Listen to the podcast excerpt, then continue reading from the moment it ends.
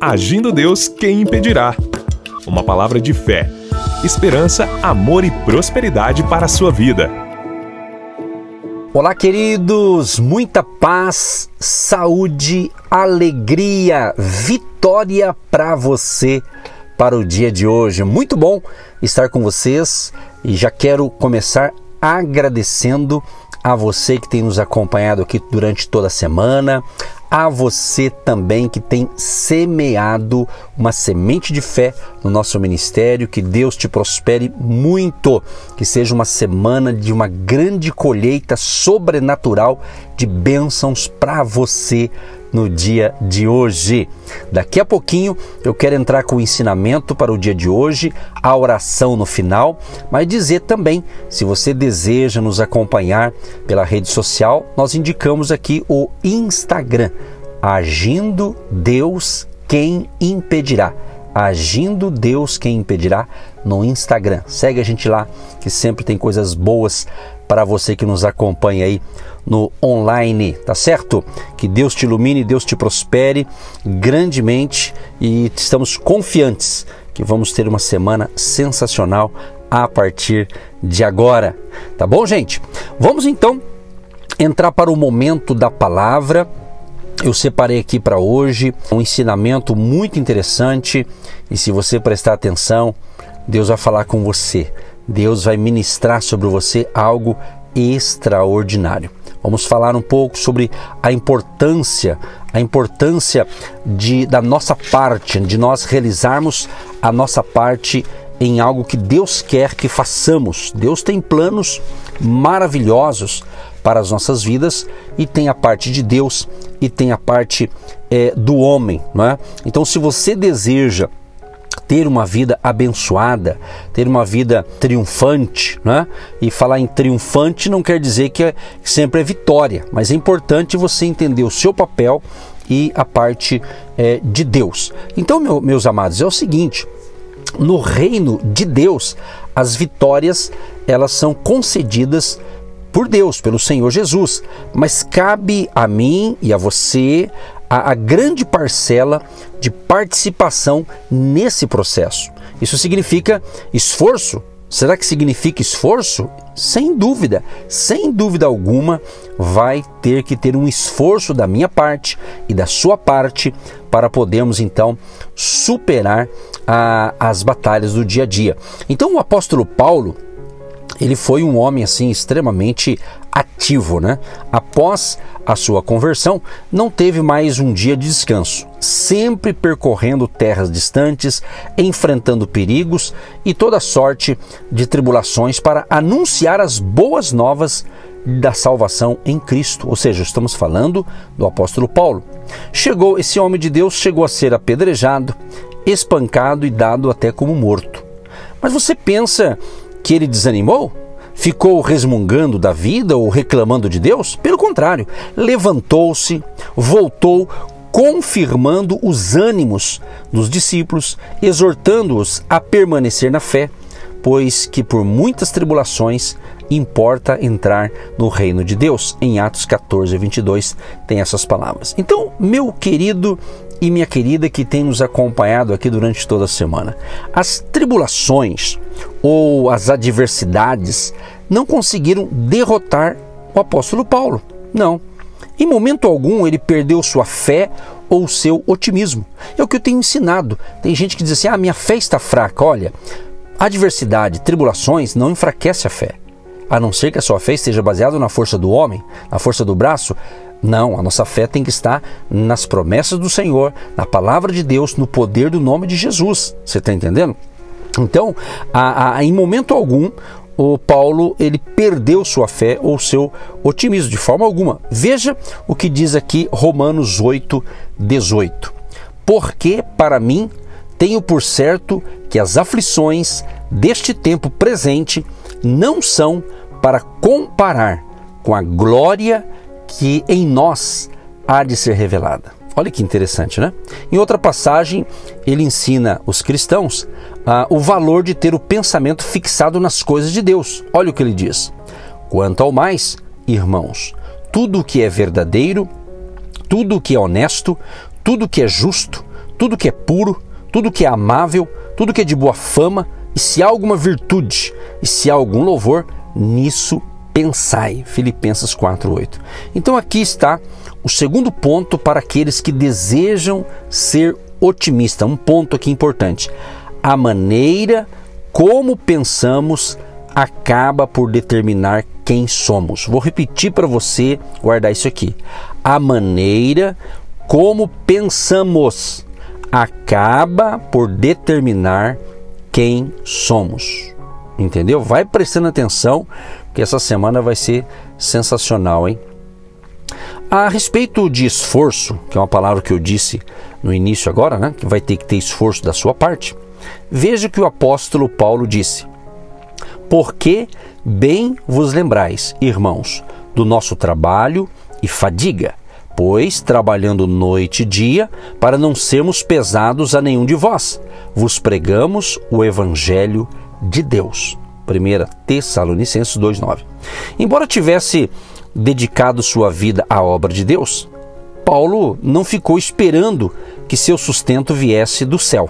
Ao contrário, fez questão de trabalhar em seu ofício de fazedor de tendas, a fim de se manter sem depender dos irmãos. Um exemplo para todos nós. Então, você viu essa primeira parte aqui?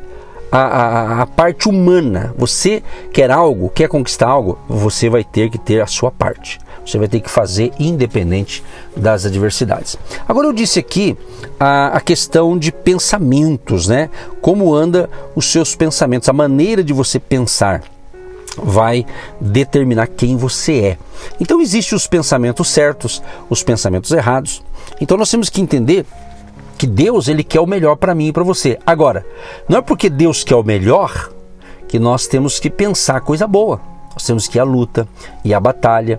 Então, por exemplo, às vezes você está orando para Deus abrir uma porta para você. Talvez uma porta de trabalho, de um negócio, não é? Então Deus poderá abrir uma porta para você, mas e se for naquelas condições que você não gostaria? Você já pensou com essa ótica? Deus abriu uma porta para você, mas parece que não é aquilo bem que você quer? Pois é, mesmo que a oportunidade não pareça tão boa à primeira vista, quem sabe, amigo, amiga, quem sabe você terá de trabalhar durante as madrugadas? Quem sabe trabalhar em horários assim diferenciados? Estou falando no caso de um emprego, de um negócio, porque às vezes você está pedindo algo nessa área profissional e não vem daquilo que você pede, mas você vai chegar lá. Só que existe uma escala, existe uma, vamos assim dizer, uma escada, né? O degrau por degrau. Às vezes tem pessoas que elas já querem, de um dia para o outro, já ter uma grande conquista. Muitas coisas é, depende do tempo, do momento que você tem que entender que você não pode é desanimar, se desanimar por causa de algum problema e parar. Esses dias até em outro projeto, em outra administração que eu estava falando, eu falei de gente que às vezes tem um monte de projetos inacabados.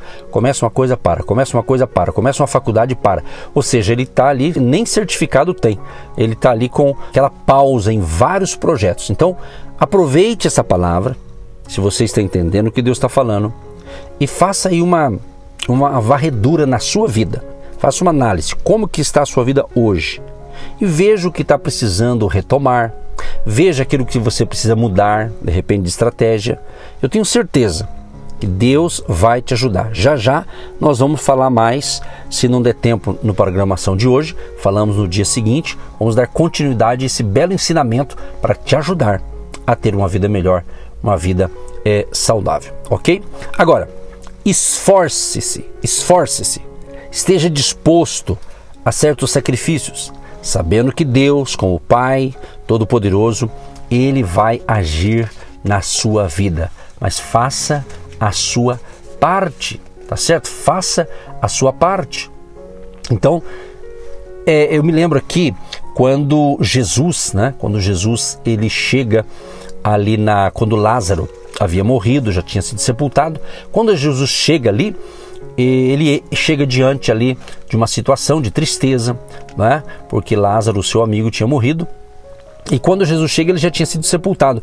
E ele disse para o pessoal: tira a pedra. Ele mandou o pessoal tirar a pedra. E a parte mais difícil foi quando Jesus, que para ele não há impossibilidade, ele disse: Lázaro, vem para fora.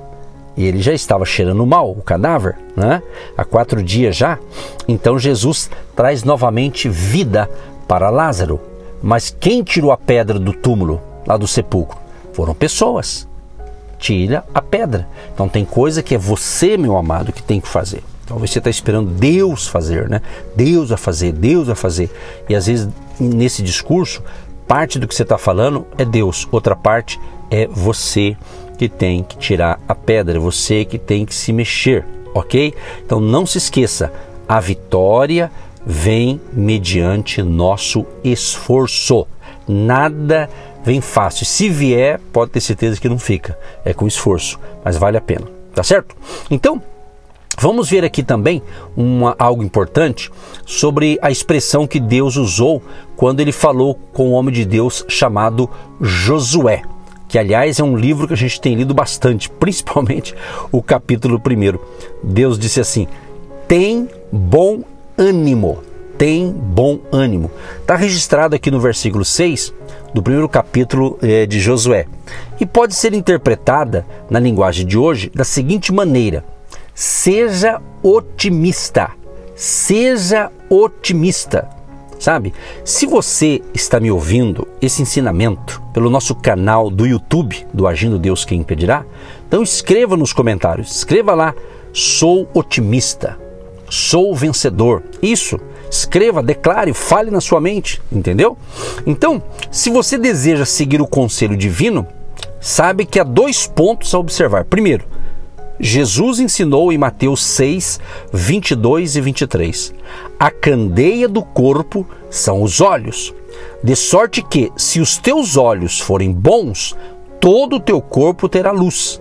Se, porém, os teus olhos forem maus, o teu corpo será tenebroso. Então, a maneira como você vê a vida vai determinar quem você é.